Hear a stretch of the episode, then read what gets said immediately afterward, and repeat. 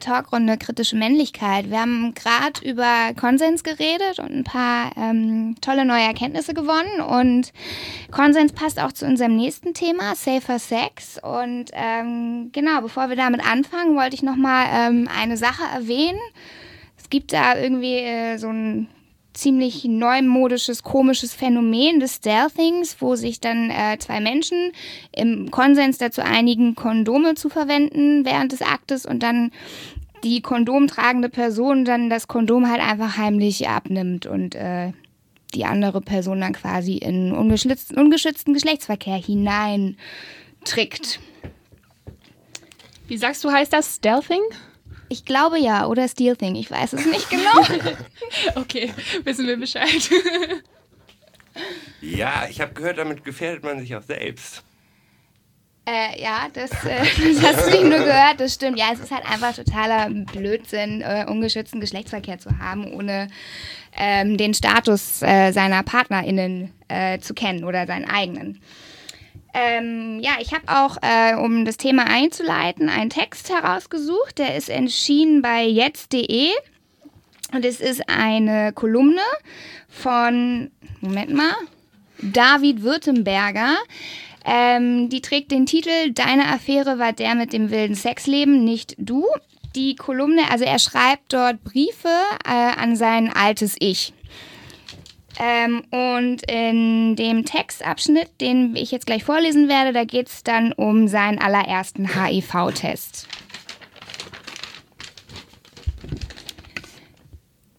Ähm, genau, also er ist jetzt äh, in, in, in der, im Beratungszentrum.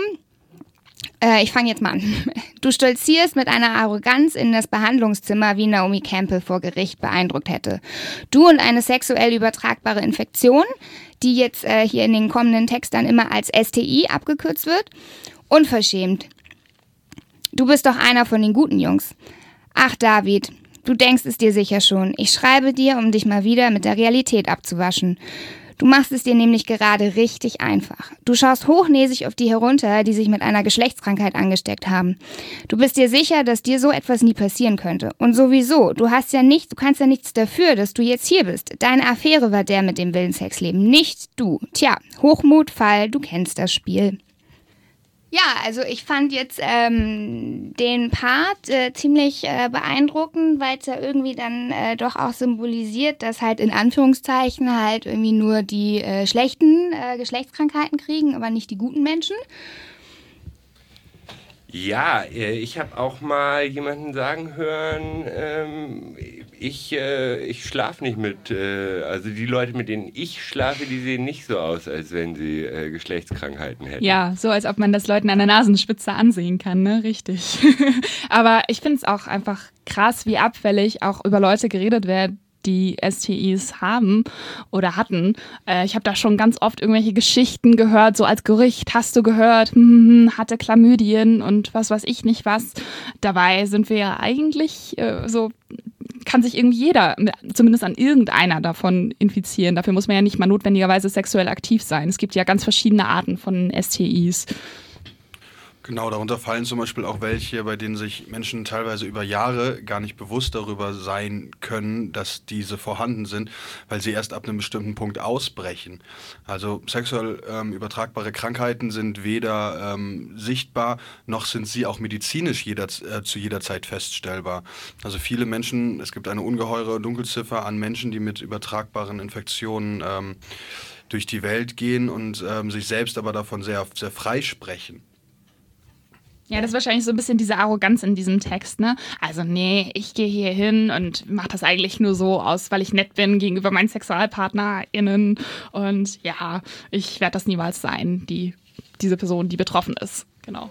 Und dann ist es auch die andere Person, die natürlich sozusagen durch ihre Lebensweise und so diejenige ist, die die, die Übertragung sozusagen, also natürlich. daran wird die Übertragung festgemacht, dass sozusagen die anderen sind sozusagen die Schlampen was dann, ähm, ob das jetzt männlich oder weiblich ist. Und Ja, Genau. also es geht auf jeden Fall auch immer, finde ich, zumindest mit einem Slut-Shaming einher. Das, also du musst halt sexuell aktiv sein, um äh, eine STI zu haben und jeder, jede, jeder, der sexuell aktiv ist, ist halt, ne, wenn da zu viele PartnerInnen drin sind, dann auf jeden Fall gleich sofort eine Schlampe in, Au- in den Augen einiger Menschen. Dabei reicht eigentlich nur einmal Sex zu haben, um eine STI zu bekommen.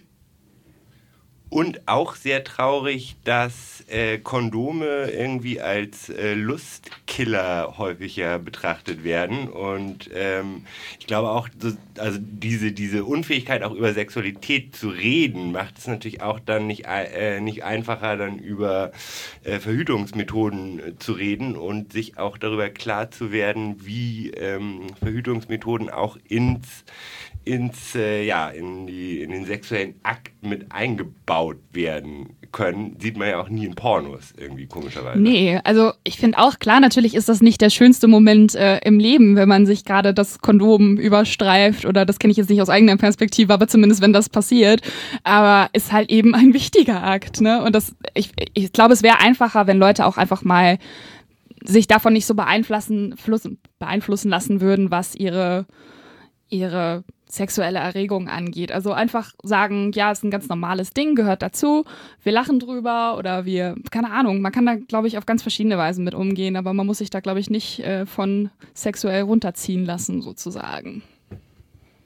Und neben Kondomen gibt es auch noch andere Utensilien, die genutzt werden können, wie Lecktücher und etc. Und das sind auch ähm, Utensilien, bei denen die, die eher äh, ein äh, pubertäres Kichern hervorrufen oder ähm, ein Gefühl erzeugen von wegen, ah, das muss ich, das benutze ich doch nur, wenn ich jetzt auch eine schlimme Krankheit habe. Also es wird in Verbindung gesetzt mit etwas, was sozusagen zu dem natürlichen Sex, zu dem natürlich gesunden Sex nicht dazugehören würde. Und würde man diese Dinge benutzen, ist es fast so, als ob man ähm, ja, als, als, als ob man dem, dem sozusagen ähm, diesem, diesem dem Monster ins Auge gucken würde und das möchte dann keiner und dann benutzt man es eher nicht, obwohl dadurch ähm, die, die, die, das Risiko einer Infektion eben 10.000 Mal höher liegen. Und du hast ja gerade die Lecktücher erwähnt. Ich habe gerade eher das Bedürfnis, einmal zu erklären, was das ist, weil ich doch oft ähm, erlebe, dass viele Menschen gar nicht, das noch nie gehört haben. Ähm, Lecktücher, das ist eine Barrieremethode, die verwendet werden sollte, wenn es zu Oralsex kommt ähm, mit Personen, die Vulven haben. Ähm, Lecktücher sind schweineteuer, gibt es eigentlich fast nur im Internet. Ähm, da gibt es aber auch noch super Alternativen. Man kann auch einfach ein Kondom aufschneiden und dann halt einfach über die Stelle legen, die geleckt werden soll. Oder noch billiger ähm, Frischhaltefolie nehmen. Funktioniert aus meiner Sicht auch noch ein bisschen besser, weil es irgendwie größer ist. Ja, das stimmt. Die, die Frischhaltefolie kann man sich ganz in allen Größen zuschneiden, wie man möchte. Aber die reißfeste Variante nehmen. Ja, das stimmt. Und falls man es dann doch online kaufen sollte, ich glaube, die Dinger sind unter dem Namen Dental Dams mehr bekannt als unter Lecktücher. Ja, wollen wir dann ähm, weiterlesen? Weiter geht's. Gut, äh, wieder zu, Ja. zu dem Text von jetzt. Genau, der Text von jetzt. Ähm, also, mittlerweile ist ein bisschen Zeit vergangen nach seinem ersten HIV-Test, der übrigens negativ war. Äh, und ähm, genau, mittlerweile, er ist gerade äh, auf dem Weg zu seiner Mutter, diese zu besuchen und ähm, dann wird er von einem äh, ehemaligen Sexpartner angerufen und äh, dieser erklärt ihm, dass er Syphilis habe und er einer der Männer sein könnte, von dem er das bekommen hat. So. Du rufst bei ein paar Apotheken an und erkundigst dich nach Schnelltests. Als du das Wort HIV-Syphilis-Kombitest aussprichst, schreit eine Apothekenhelferin hysterisch: Um Himmels Willen, HIV! Du erklärst, wie unangebracht so eine Reaktion sei und andere Menschen womöglich verunsichern könnte. Irgendwann sprichst du entnervt mit deiner Mutter. Ihr Rat: einfach nie mehr Sex haben. Okay, cool. Zurück in Köln lässt du dich endlich testen. Alles negativ. Du bist erleichtert und erschrocken von der Realität. Du lebst seit Jahren in Großstädten. Die ständige Verfügbarkeit von anonymen Schnelltests schien dir selbstverständlich. Du bist offenbar besser über Geschlechtskrankheiten und Tests aufgeklärt als viele Fachkräfte. Und dir wurde ernsthaft Enthaltsamkeit als Verhütungsmittel vorgeschlagen. Es ist schon merkwürdig. Wir reden so viel über Sex, aber sobald es um STI geht, wird weniger gesprochen als auf einem Ret Retreat im Schweigekloster. Deshalb, Schätze die Menschen, die dich informieren. Nimm sie dir auch als Vorbild und gehe offen mit dem Thema STI um, egal wie unangenehm die Situation scheint. Brauchst du noch weitere Argumente? Wie, wie wäre es mit schmerzhaft geschwollenen Mandeln, weil du wochenlang nicht ahnst, dass der Chlamydien-Express Halt gemacht hat? Ganz großer Spaß, versprochen. Als Mann, der Sex mit Männern hat, zählst du spätestens seit der AIDS-Epidemie zu einer sogenannten Risikogruppe. Genauso wie SexarbeiterInnen, Häftlinge und DrogenkonsumentInnen. Dieser Generalverdacht ist entwürdigend. Zum Beispiel, weil du nicht Blut spenden darfst, außer du lebst Mama, bist du's? Ein Jahr enthaltsam. Ähm, ja, ich fand den Text vor allem wegen dem Ende ziemlich ähm, aufschlussreich und finde halt diesen Generalverdacht tatsächlich auch sehr entwürdigend und würde dem eigentlich gerne widersprechen, weil meiner Meinung nach eigentlich heterosexuelle Menschen viel gefährlicher sind, da sie oft ihren Status gar nicht kennen, weil es halt einfach noch in dieser, an, also in, in diesem angeblichen Milieu verhaftet ist. Ja, ich habe auch immer das Gefühl, dass es immer noch sehr stark mit äh, Homosexualität in Verbindung gebracht wird, was ja eigentlich aktuell äh, auch sich schon fast in andere Richtungen bewegt, wenn ich das so richtig im Kopf habe. Also auf jeden Fall gleicht sich das äh, mittlerweile dann doch schon eher an. Äh, liegt natürlich auch daran, dass eben aufgrund dieses Gedankens keine Kondome und andere Schutzmechanismen mehr angewendet werden. Ja. Also schockierend an dem Thema ist ja auch, dass es, äh, ich glaube, in Hamburg gibt es eine Möglichkeit, um sich äh, kostenlos. Nee, gibt es mehrere? Ich glaube mehr als eine. Ja, noch eine zweite irgendwo. Aber man, man muss schon relativ intensiv suchen in der Gro ja, ist doch so, in einer Großstadt wie Hamburg, um sich überhaupt mal irgendwie, und das ist immer in Hamburg. Ich meine, come on, also äh, wie gesagt, wenn du gerade irgendwo auf dem Land bist, dann wird es teilweise auch, ich meine, dann geh mal zum Arzt, am besten noch irgendwie ein Freund von deinem Vater oder was, ja, äh, und, und äh, dann kannst du da äh, irgendwie dich zu ähm, Geschlechtskrankheiten testen lassen. Und auch ja hier in, in Hamburg testen die dich ja auch nicht auf, äh, auf alles, sondern ja nur irgendwie nach, nach Risikoeinschätzung. Ne? Mhm. Also was zu empfehlen ist, ist Casablanca hier in Altona.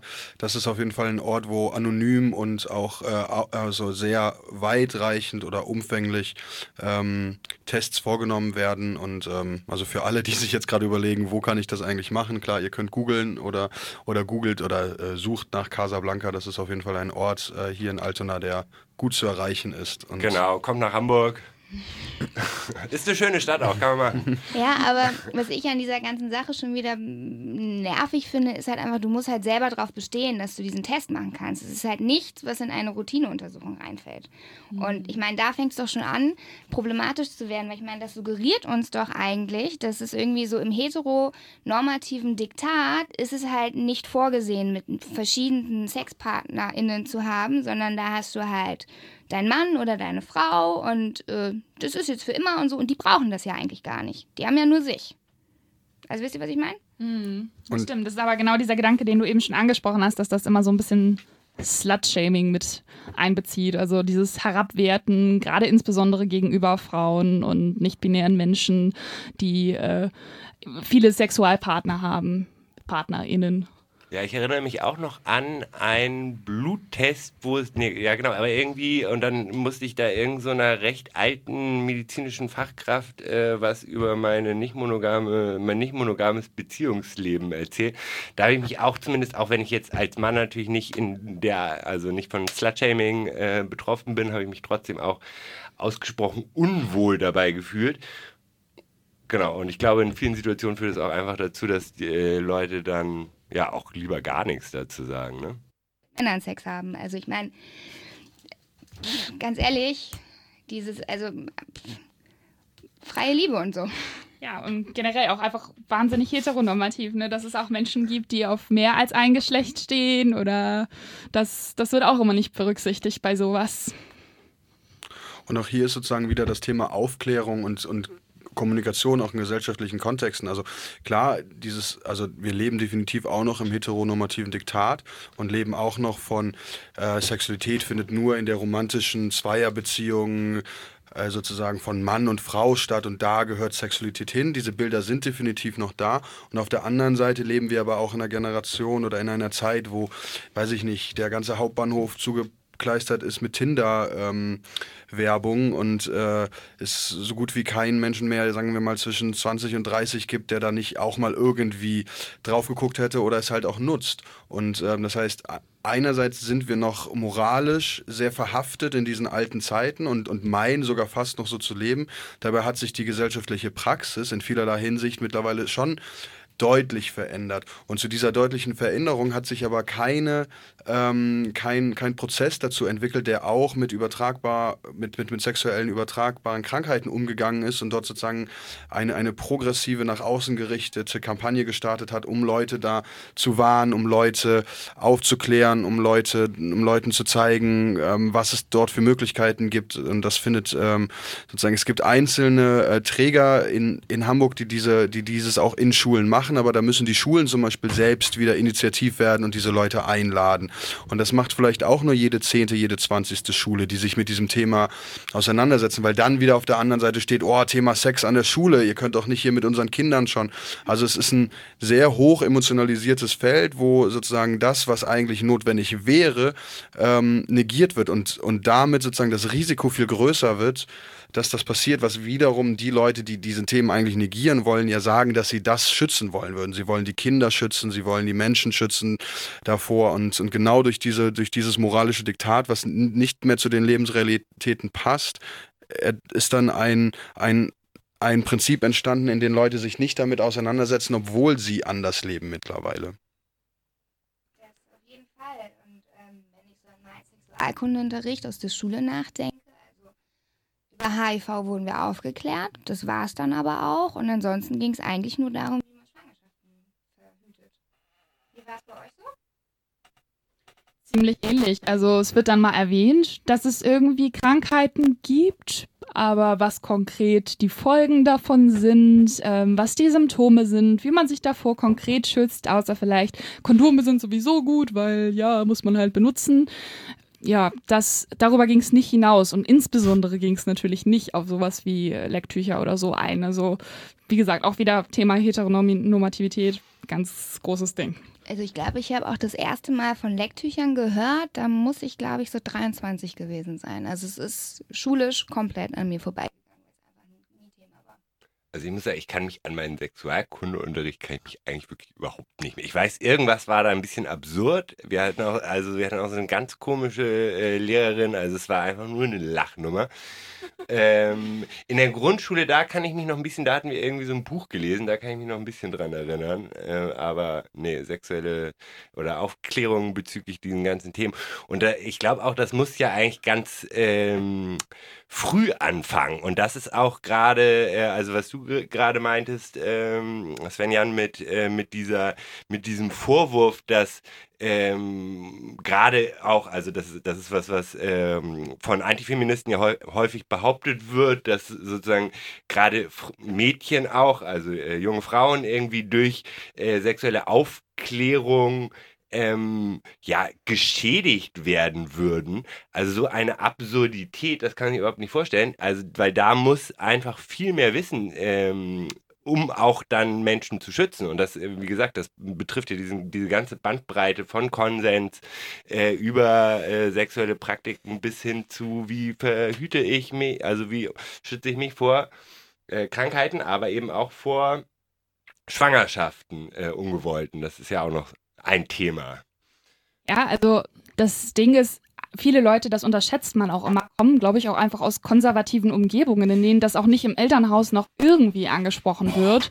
Oder ich weiß, ich, dafür muss man ja eigentlich nicht mal aus einem konservativen Haushalt kommen. Es ist ja auch sehr unangenehm, mit Eltern und so weiter, Angehörigen über solche Themen zu reden. Das ist, also ich glaube, niemand von uns tut das gerne.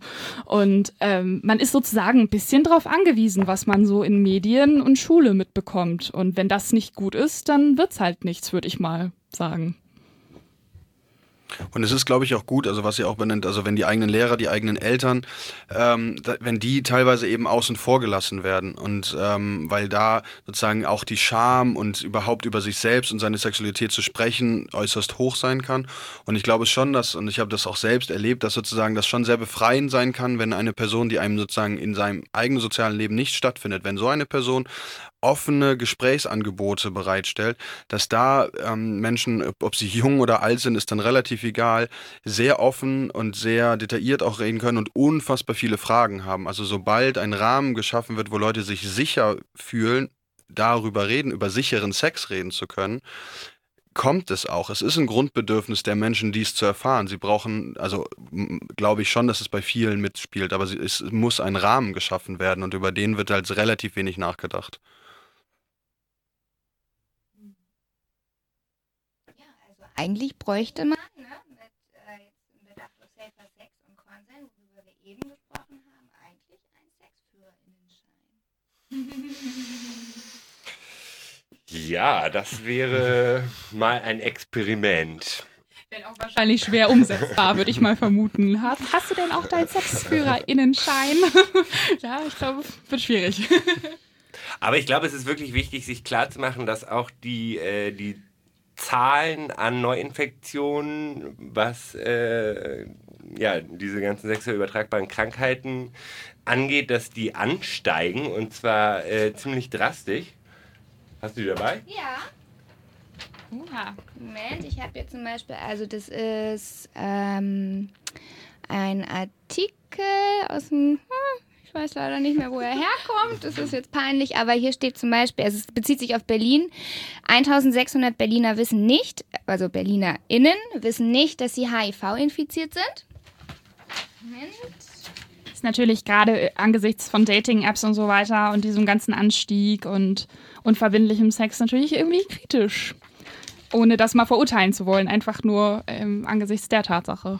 Ja, ähm, ich finde gerade äh, die Zahlen nicht, aber in dem Artikel stand auch drin, dass vor allem die Neuinfektionen von Syphilis rasant ansteigen, was ja eigentlich auch als fast ausgerottete Krankheit galt. Galt. Galt, ja. Da, da sind noch einige Prominente dran gestorben früher auch, oder? Ja. Mag gut sein, ja. Das, äh, ja, das ist jetzt eher ge gefährliches Halbwissen. Genau, wir werden das aber auch nochmal, also diese, dieser ganze, diese ganze Radiosendung wird äh, ja noch äh, als äh, Podcast veröffentlicht auf einem äh, Blog, der ist zu finden unter www.kritische-männlichkeit.com www.ftf.de. Also da wird das äh, früher oder später äh, auftauchen. Und da werden wir dann auch nochmal so ein paar ähm, Quellen, äh, also gerade diese Zahlen und, und wo die herkommen, werden wir da auch nochmal reinstellen. Ja, ähm, ich habe jetzt sonst nochmal aus dem Artikel aus der äh, aus jetzt.de äh, von David Württemberger noch äh, ein ziemlich gut abschließendes Zitat. Ähm, Du lernst aber auch, dass es STI gibt, vor denen man sich nicht so easy schützen kann. STI, gegen die man sich impfen lassen kann. STE, die man unter Umständen unbemerkt überträgt. Deshalb ist es so wichtig, dass wir genauso offen über Risiken sprechen wie über Lust. Und genauso wichtig sind regelmäßige Tests. Für alle. Denn nur wer seinen Status kennt, kann verantwortlich handeln. Gutes Schlusswort. Und auch äh, übrigens auch nicht nur über die Lust des Mannes reden, sondern auch über die Lust der Frau, ne? Und Auf alle anderen jeden. Geschlechter und alle anderen genau. Geschlechter. Stimmt, jetzt war ich ein bisschen binär. Gut, wir werden jetzt noch einmal etwas Musik einspielen und sind dann in ein paar Minuten wieder da. Bis gleich.